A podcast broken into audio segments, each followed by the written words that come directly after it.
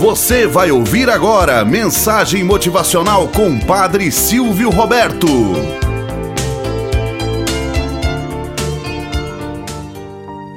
Olá, bom dia, flor do dia, cravos do amanhecer. Vamos à nossa mensagem motivacional para hoje. A Fada do Mármore. Possivelmente poucos têm notícias de que Sócrates, o filósofo grego, era também escultor. De um modo geral, todos o conhecem como o mestre de Platão, o precursor das ideias cristãs. Mas ele era também um grande escultor. Um dia, ele recebeu o pedido da prefeitura de Atenas para esculpir em mármore a estátua de uma fada, que deveria ser colocada em um bosque, próximo de uma grande fonte. Sócrates aceitou a encomenda tratou logo de providenciar o bloco de mármore branco e se pôs a trabalhar. Durante algum tempo, ficou olhando para o imenso bloco branco. Mentalizou, idealizou intensamente a estátua e então colocou mãos à obra. Empunhou o martelo e foi desbastando a pedra. Lascas enormes voavam para um e outro lado da sua oficina mais tarde, ele largou o martelo e os outros instrumentos pesados, rústicos, e empunhou ferramentas mais leves, como o cinzel.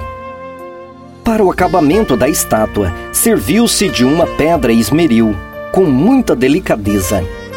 Finalmente, a estátua ficou pronta para a admiração do povo. Era a figura de uma jovem esbelta como os antigos concebiam as divindades dos bosques e das águas. Seu aspecto era tão leve que ela parecia flutuar no ar.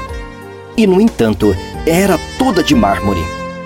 Antes os elogios do povo, Sócrates explicou que ele verdadeiramente não esculpira a estátua.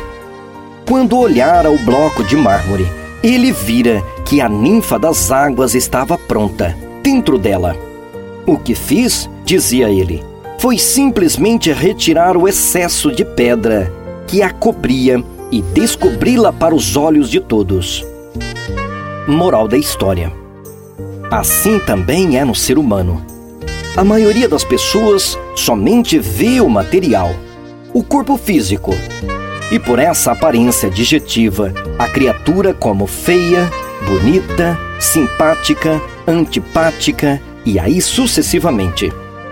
Poucos podem ver o invisível e não a beleza interior, a alma do ser que carrega aquele corpo. E a alma, para se revelar em toda a sua grandeza, necessita passar por um processo semelhante à do mármore. É assim que temos o martelo da dor, retirando as arestas, o cinzel da disciplina e o esmeril do tempo, trabalhando juntos a fim de que o espírito mostre toda a sua beleza e seu potencial. É por isso que se torna importante o homem entender o porquê da dor, da disciplina, a sabedoria do tempo, para que ele se mostre na sua totalidade. A estátua da beleza é leve, esplendorosa, oculta sob a capa da matéria bruta. Tenhamos um bom dia na presença de Deus e na presença daqueles que nos querem bem.